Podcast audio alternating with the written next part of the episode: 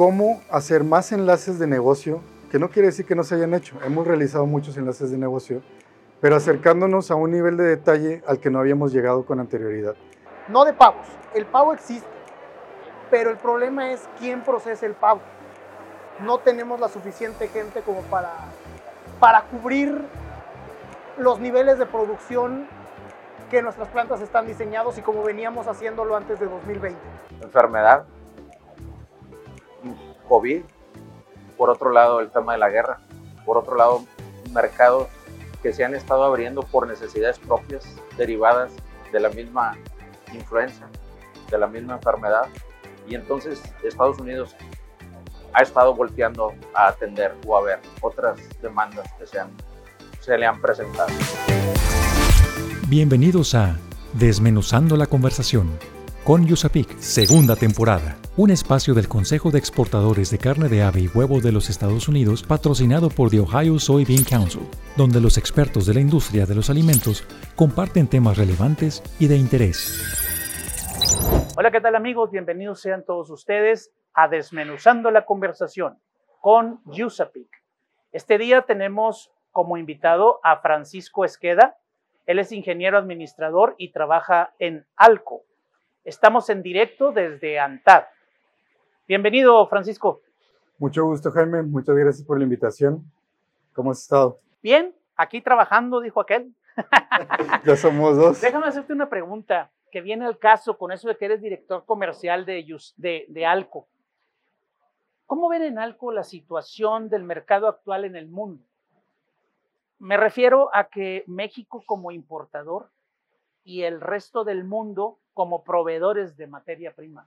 Mira, aquí es importante primero mencionar dos factores. El primero es, nosotros vemos una falta de producto, en este caso completamente refiriéndonos al pollo, en donde nosotros tenemos que estar buscando diferentes abastecimientos.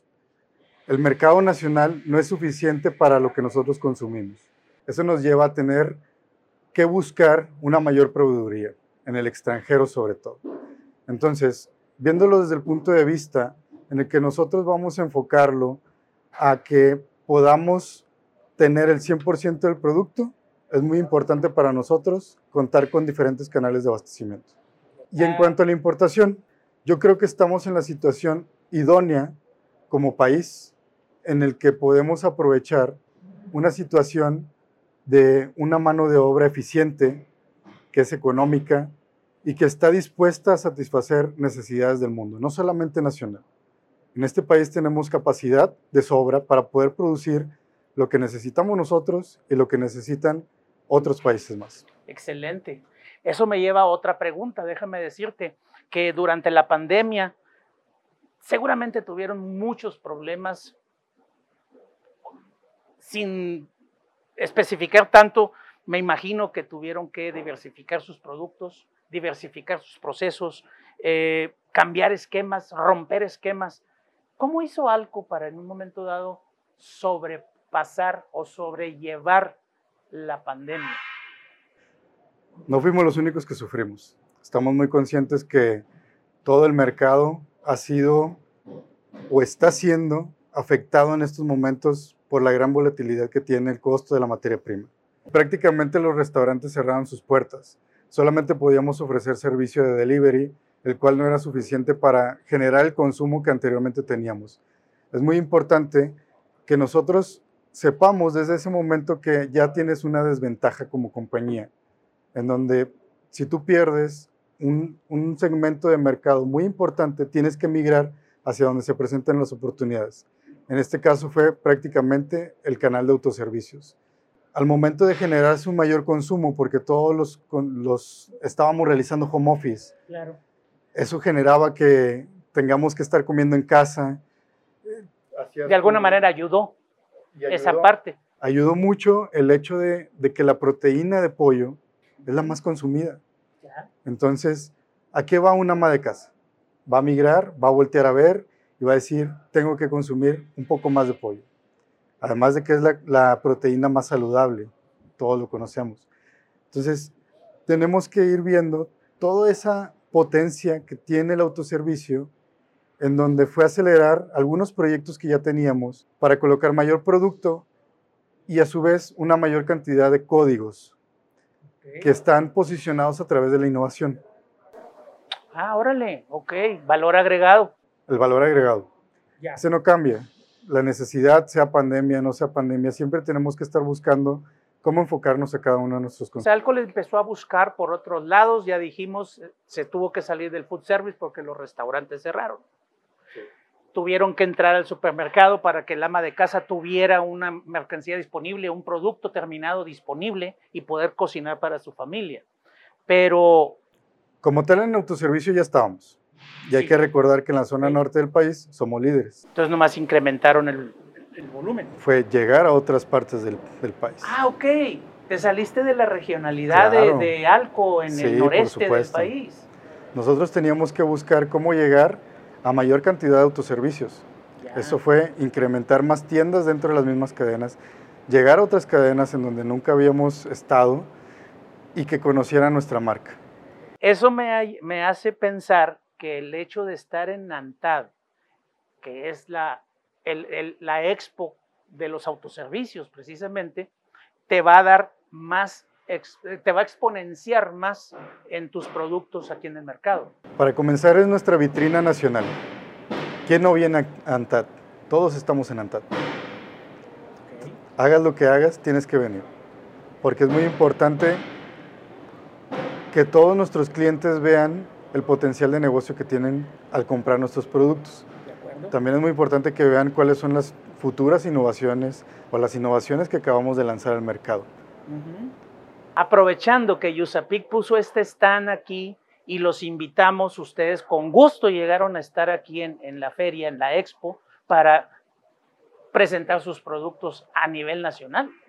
Al saber que ustedes iban a regresar a ser expositores, fuimos de los primeros interesados en volver con ustedes. Siempre Sí. hemos hecho una mancuerna muy especial en donde identifican mucho nuestra marca con una calidad que va muy relacionada a la calidad del producto de Yusapic. Con todas las negociaciones que hemos logrado en conjunto, eso ha hecho que hagamos un buen equipo para demostrar a, en este caso, a las cadenas de autoservicio que somos una marca confiable en todo momento. ¿Qué más puede hacer Yusapic para incrementar el consumo de carne de ave en México? Ok, esa pregunta es muy interesante, porque no es como que nos estén apoyando por primera vez. Ok. Ya lo hemos venido analizando con mucho tiempo. Y si nosotros lo ponemos hoy, ¿qué puede hacer Yusapic para apoyarnos? Específicamente es cómo hacer más enlaces de negocio, que no quiere decir que no se hayan hecho. Hemos realizado muchos enlaces de negocio, pero acercándonos a un nivel de detalle al que no habíamos llegado con anterioridad. Es muy importante que veamos a través de ustedes, con la mirada que ustedes tienen, cuáles son las oportunidades de negocio que vamos a capitalizar en conjunto. Excelente. ¿Sabías que Yusapic tiene dentro de los planes del corto plazo convertirse en la cocina de México hacia el mundo? Tenemos la visión en Yusapic de buscar, encontrar y capacitar a las empresas procesadoras de México que con materia prima americana puedan llegar a cualquier parte del mundo donde Yusapic tiene algunas oficinas que son China, Japón, Medio Oriente, India, Sudáfrica, Europa, Rusia en general. Y la verdad es que tenemos muchas ganas que, las empresas mexicanas, como decías hace rato, con su mano de obra calificada, súper calificada, porque tenemos calidad de exportación aquí en México, definitivamente. Entonces, utilizando las materias primas americanas que pueden entrar a todos esos países que te acabo de mencionar, porque ahí tenemos oficinas que promueven estas materias primas, pues con tu calidad de proceso y con la calidad de la materia prima, fácil el camino, ¿no? Yo creo que tenemos que hacer alianzas en ese sentido. Como tal, ya me lo esperaba eso. Ustedes siempre han estado buscando en, cómo llegar a cada uno de, de, de, los países en los que han tenido presencia. Y si nos basamos a lo que ya repetimos, de que nuestra mano de obra calificada, que es eficiente, lo que le sigue. O sea, tenemos que ser muy claros. Como mexicanos, no hay mejor talento que el talento humano. Y si a eso le ponemos en una alianza estratégica con ustedes, imagínate para algo que representaría estar en cualquier parte del mundo solamente por tener los contactos necesarios. Y ahí es donde entran ustedes, porque nosotros tenemos la capacidad productiva y ustedes tienen todo ese enlace, en donde cualquier barrera la destruimos por completo. Nos estamos tardando. Era para ayer. Era para ayer. Excelente. Francisco, te agradezco mucho que nos hayas apoyado con esta entrevista. Nos interesaba mucho el, punto de vista tuyo como director comercial de la empresa Alco y, y, definitivamente de la empresa, hacia dónde va, qué es lo que anda buscando, qué es lo que, que pretende en el futuro. Este, y estamos en el mismo canal, definitivamente. Te agradezco. No, muchas gracias a ustedes. En realidad, yo tengo que extender el agradecimiento hacia toda la empresa porque siempre hemos sido muy apoyados por ustedes. No es, no es reciente. No es de la primera vez. No, claro que no, ya llevamos muchísimo tiempo y es muy importante seguir construyendo lazos de nuevos. Yo estoy convencido de que ahora sí que hasta el señor Martínez, cuando nos, cuando nos escuche, va a decir, claro, que yo le mando un fuerte abrazo a Jaime por todo lo que ha hecho junto con todo el equipo de Usopi. Esta fue la intervención del ingeniero Francisco Esqueda como director comercial de Alco. Nos vemos en el siguiente bloque. Si quieres enterarte de las noticias más relevantes de la industria de la carne de ave y huevo, de nuestros próximos eventos y tener contacto con los líderes de la industria, descarga la app de Usapic México, disponible en Play Store y App Store. Según el Compendio 2022 de la Unión Nacional de Avicultores, se espera que el consumo per cápita de huevo estará en 25.2 kilos y el consumo de pollo en 33.6 kilos. En Desmenuzando la conversación con Yusapik, la información aporta valor. Continuamos con este interesante tema. Estamos desmenuzando la conversación con Yusapik. Oye, pues continuamos con eh, nuestras entrevistas aquí en, en, en ANTAD. Estamos en ANTAD eh, me gustaría preguntarte, Rogelio, ¿cómo ves la situación actual del mercado poniendo a México como importador y el resto del mundo como exportador de productos o materias primas? ¿Cómo ves el mercado en este momento? Mira, en estos momentos la industria del pavo está pasando por una etapa complicada. Se nos han juntado varios factores que han complicado la disponibilidad. Uno de ellos, bueno, como saben, eh, son, son las secuelas que hemos tenido eh, en el sector manufacturero, bueno, en, la mano de obra en nuestras plantas. A razón de, del inicio de la pandemia y con la reactivación de la economía se han abierto muchas posiciones de trabajo en Estados Unidos que igual y no son mejor pagadas que, que nuestro trabajo en planta, pero son mucho más sencillas y y la gente está prefiriendo trabajar en, cerca de sus hogares y no ir a trabajar a las plantas. Y eso ha complicado la disponibilidad de producto final. No de pavos, el pavo existe, pero el problema es quién procesa el pavo. No tenemos la suficiente gente como para, para cubrir los niveles de producción que nuestras plantas están diseñados y como veníamos haciéndolo antes de 2020.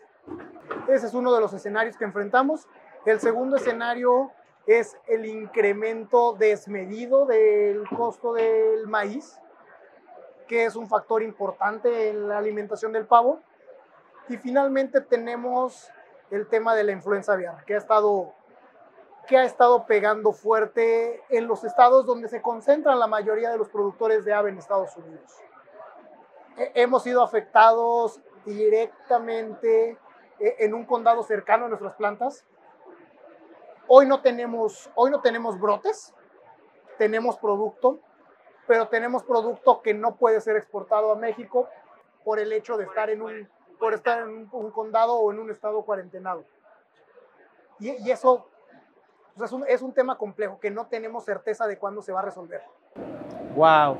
O sea, hay poca posibilidad de que entre el suficiente pavo a México en este caso para satisfacer las necesidades del mercado. Así es, y no solo somos nosotros, ¿no? Eso es un tema, es un tema a nivel país que está afectando prácticamente a todos los productores de pavo y que, bueno, es, como cada, cada vez que se presenta la influenza aviar es un nuevo reto para las entidades de, de sanidad, tanto americana como mexicana, pues esperamos que este año las, la situación se resuelva en un tiempo menor que el que, el que vivimos en la crisis anterior, porque sí es muy, muy importante el poder contar con, con la certeza de que vamos a poder exportar a México para garantizar el, el, volumen de nuestros clientes. Perfecto. Ahora, acabas de mencionar hace un momento que ha habido otros, ha habido problemas como la pandemia, como el, el, la influenza aviar. En, durante la pandemia, desde el 2020 a la fecha, ¿cómo ha hecho Butterball para en un momento dado eh, sobrevivir en el mercado? ¿Qué es lo que han tenido que hacer? ¿Han tenido que cambiar algunos esquemas? Sí, sí se hizo una reestructura de negocio. Afortunadamente, la gente tiene que comer. La gente no deja de comer, haya pandemia o no, pero sí cambian sus consumos, sus hábitos de consumo. Eh, pasamos de ser una empresa prácticamente 50-50 en nuestras ventas entre food service y retail a focalizarnos nuevamente en el retail. Food service en Estados Unidos cerró por muchos meses. Food service en México cerró por aún más tiempo. Todavía no se ha recuperado al nivel que tenía previo a la pandemia, pero afortunadamente la demanda en el autoservicio creció más allá de lo que perdimos en el food service. Entonces fueron realmente, el 2020 fue un año realmente bueno para nosotros.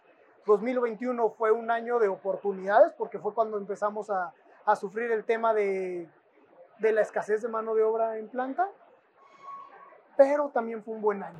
Excelente. Desafortunadamente también llegó la influenza aviar en este año y tenemos otra vez problemas como antes. Tenemos un nuevo reto que enfrentar y, wow. Y tristemente está fuera de las manos de, de la industria, no solo de nosotros como Borbol, sino de la industria en general. Oye, Rogelio, ¿y cuál es la expectativa de participar en, en esta expo, en ANTAD?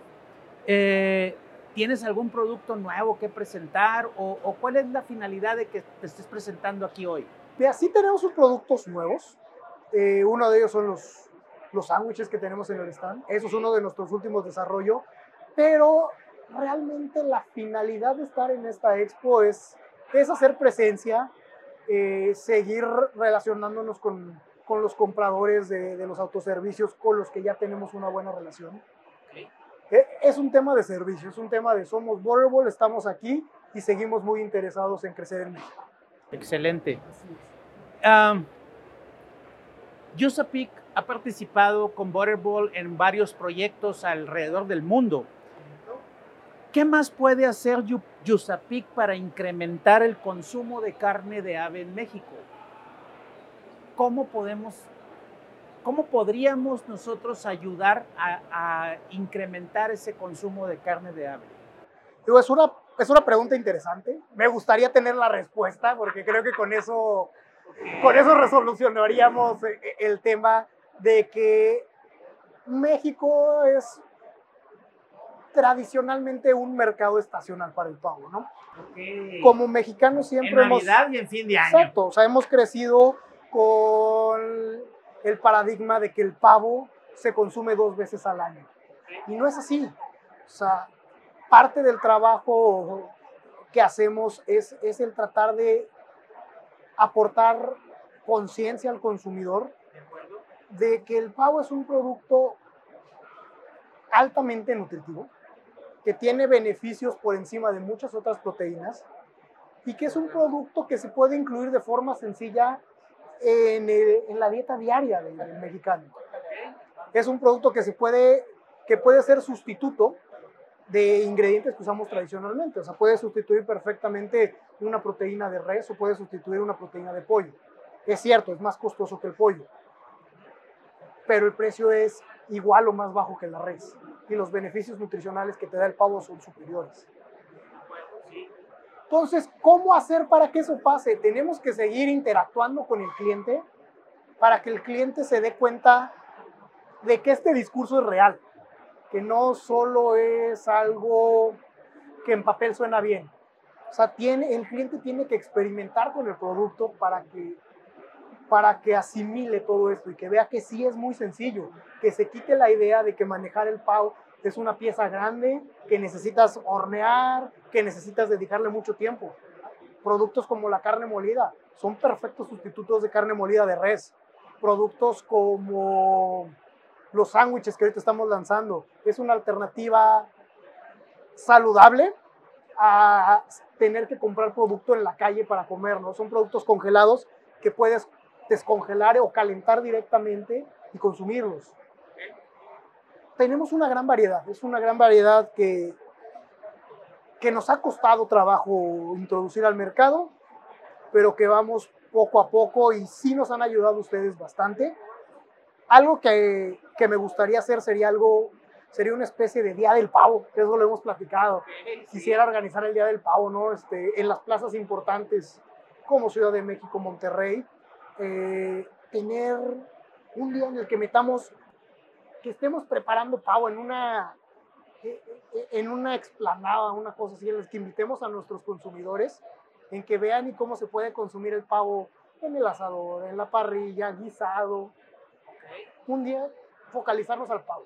O sea, definitivamente la respuesta, como me la estás dando, es sacar de la estacionalidad de año nuevo o de Navidad o de acción de gracias al pavo nada más y consumirlo diariamente si es posible en las casas. y si no día a día, que sea parte de la dieta diaria, ¿no? O sea, no, no es lo más óptimo consumir la misma proteína todos los días, pero si consumes dos veces a la semana pavo, eso, eso sería mi meta como, como representante de Borderwood. Fíjate, eh, dentro de los planes de USAPIC está que en un corto plazo pudiéramos ser la cocina del mundo. Imagínate eso. Poder procesar en México los con materia prima americana los productos que necesitan en el mundo, utilizando la materia prima de calidad que se produce en Estados Unidos y utilizando también la mano de obra calificada que hay en México, porque nuestros procesadores lo hacen bien, lo hacen muy bien y podemos hacer una muy buena mancuerna para lanzar el producto a cualquier parte del mundo. ¿Qué opinas de eso? Es una idea muy interesante. Y sí, definitivamente tenemos que hacer las cosas diferentes a como lo hemos venido haciendo. Tanto nosotros como Butterball como la industria del pavo americana en general.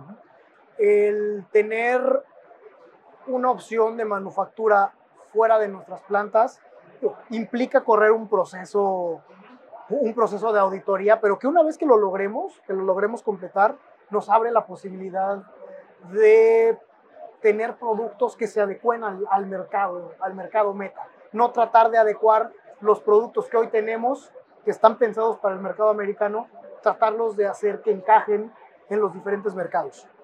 Entonces, sí es algo que nos interesaría ser parte de y, y vemos como empresa que es, es el camino a seguir. Agradecemos mucho a Rogelio Ángeles que ha estado platicando con nosotros.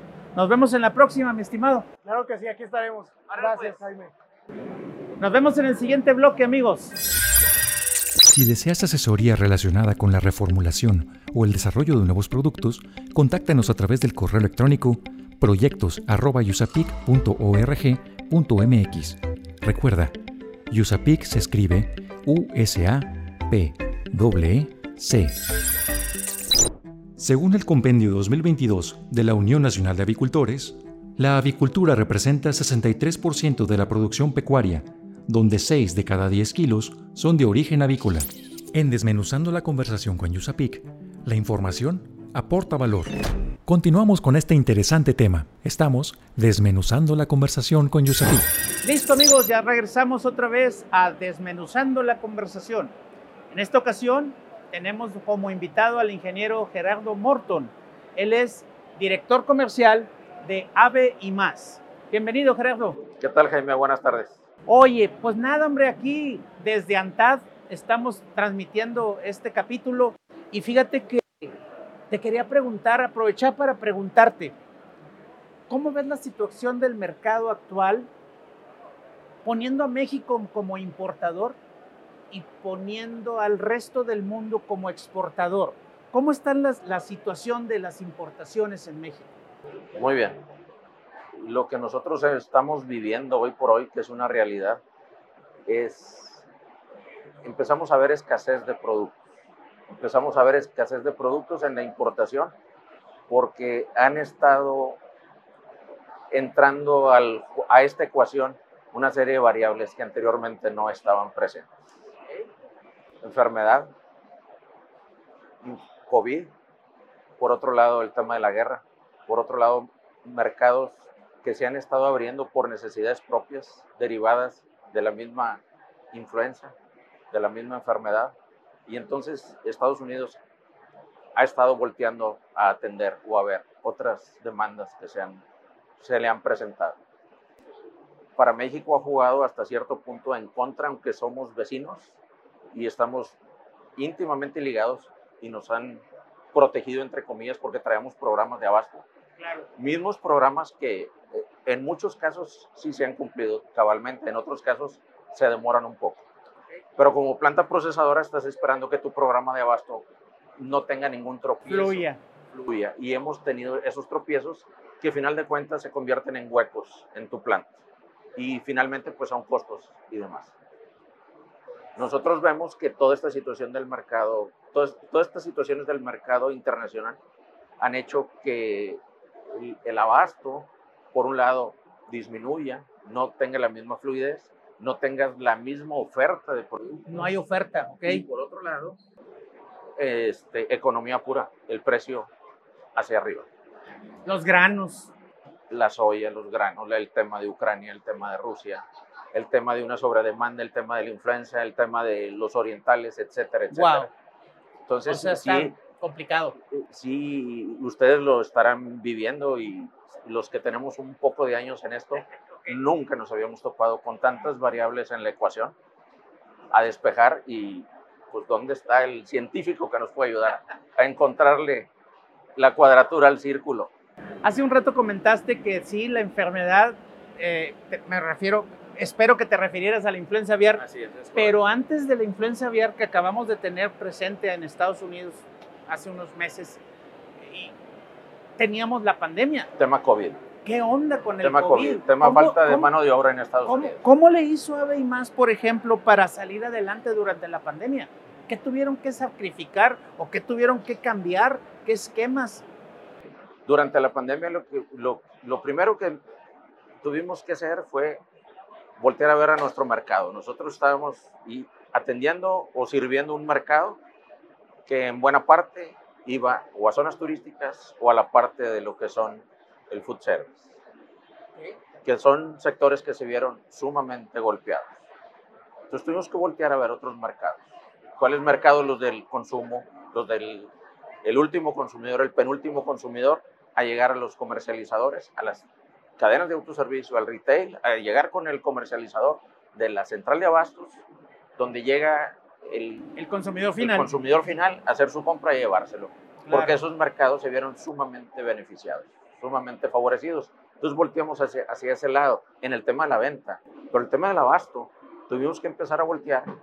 Y bueno, tenemos una gran ventaja porque una buena parte de nuestra composición de compra está basado en una parte en producto nacional y otra parte en producto importado. Entonces, estrechar lazos, pedir apoyo con, con el abasto nacional y poder complementar nuestra oferta de producto para poder salir adelante. Tremendo esfuerzo, ¿no? No fue fácil. Pues es un esfuerzo, es adaptarte, es, es mu- mu- una dinámica diferente que nos hizo, la necesidad te hace adaptarte. Afortunadamente fueron saliendo las cosas, se fue reactivando esto y creo que de los giros menos golpeados es el alimento por- como primera necesidad. Entonces de una manera más rápida nos fuimos acomodando. Y la gente empezó a entender y los mercados se fueron adaptando a los incrementos de precio. En primera instancia piensan que eres tú el que estás queriendo aprovechar una oportunidad, Claro. hasta que después se dan cuenta que el grueso de, los, de las empresas que ofrecemos producto, pues teníamos que salir a otro precio porque pues no hay de otra. Y bueno, aunque sea poquito, pero seguir participando en el mercado. Ok, pasó la pandemia, llegó la influencia aviar y ahora estamos en ANTAD. ¿Tienes alguna Nos hacía expectativa? falta. ¿Tienes alguna expectativa de estar acá? Pues, Para empezar, gracias por la invitación. Gracias por aceptarnos participar nuevamente en el pabellón de USAPI.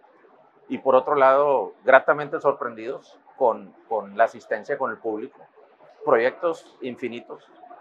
Gente renovando sangre, renovando oxígeno, nuevos bríos.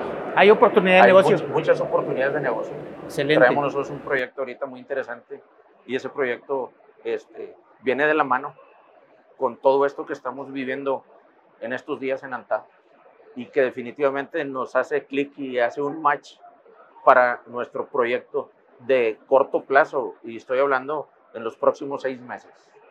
Ok. Nosotros hemos estado trabajando como USAPIC con AVE y más en algunos proyectos anteriormente. En este momento te pregunto, ¿qué más puede hacer USAPIC para incrementar el consumo de carne de ave en México? ¿Y cómo podemos apoyar en un momento dado a ustedes como empresa procesadora para que esto suceda, para llegar al mercado? ¿Qué necesitamos hacer? yo pienso que hay que continuar con los foros de trabajo, hay que continuar con la capacitación, hay que continuar con la concientización y con la cultura, porque hay algunos mitos por ahí, leyendas urbanas sobre el pollo y que si tiene hormonas y que si que está muy grandote, y que- etcétera, ¿Por qué etcétera. creció tanto? Exactamente. Entonces, Ok. yo creo que por ahí es un tema. Por otro lado, el tema de USAPIC y, y nosotros queremos acercarnos a USAPIC para pedir un apoyo y- y- y que nos irnos de la mano, porque nuestro proyecto de corto plazo está basado en generar productos de alta calidad. Y decir alta calidad a lo mejor es una frase muy trillada, pero para nosotros alta calidad es ponernos a la altura de cualquier competidor, no en México, sino mi- mismo en Estados Unidos. Entonces queremos conocer ese camino, queremos que nos ayuden a escudriñar ese camino, a hacerlo más corto, más directo y poder llegar a ser una oferta competitiva. Fíjate qué bueno que me comentas eso. Te quiero platicar que uno de los planes a corto plazo de USAPIC es convertirnos en la cocina del mundo. ¿Eso qué significa? Que podamos utilizar la mano de obra mexicana de muy buena calidad, de calidad de exportación. Hacemos muy buenos productos en México, pero necesitamos la materia prima adecuada. Y entonces, si combinamos la materia prima americana con la mano de obra calificada que tenemos en México, yo creo que podemos llegar a cualquier rincón del mundo. ¿Estarías de acuerdo en entrar a, a mercados de exportación con productos como este? Claro, definitivamente, y parte de nuestro proyecto es, es crecer en, en nuestras facilidades, crecer en nuestra infraestructura, que nos permitan generar un volumen suficiente para poder salir y tocar esa puerta, explorar ese, ese mercado que ya lo hemos, ya lo ya hemos sido parte de a través de otras personas, a través de otras compañías, y nos hemos dado cuenta de la alta especialidad, pero a la vez dada la calidad de mano de obra y el apego a los procesos productivos que tenemos, estamos seguros que podemos lograr. Ahora, estarás consciente que tienes que seguir surtiendo el mercado nacional Ah, no, es, y luego irte al extranjero. Vas a necesitar cientos de toneladas adicionales e- esto para que funcione es además de, no es en vez, en vez de. de. El, el mercado que tenemos y es el que nos ha puesto en el lugar en el que estamos hoy por hoy, definitivamente que no, ni hemos pensado en dejarlo de atender. Es, es una adición, por eso hablo de un proyecto a corto plazo que estamos visualizando como un- una planta más, como un proyecto, de, una línea de proceso adicional, que lo que estoy haciendo hoy por hoy inclusive me permita sumarle, porque afortunadamente a- tenemos aceptación con nuestro producto, pero sí buscar un mercado que nos permita entrar a las grandes ligas, que nos permita competir, que nos permita tocar una puerta en el extranjero, en el cual podamos llevar a la empresa mucho más Ahora lejos, sí que el cielo es el límite. Hasta donde nos lo permitan y nos pongamos. Yo creo que con productos, si traemos una, una materia prima de muy buena calidad, como es la materia prima americana. Si tenemos buenos procesos, si nos apegamos a un buen sistema de calidad, yo creo que las cosas pueden dar. Tienen que salir bien. Tienen que funcionar. No me queda más que agradecer al ingeniero Gerardo Morton que nos haya estado aquí con nosotros. Muchas gracias. Gerardo. Gracias, Jaime. Gracias a ustedes. Buen día. Desmenuzando la conversación con Yusapik. Por esta emisión ha llegado a su fin. Te invitamos a que te suscribas a nuestro podcast, comenta lo que más te gustó en este capítulo y deja tus dudas para nuestros expertos. Estaremos atentos a resolverlas.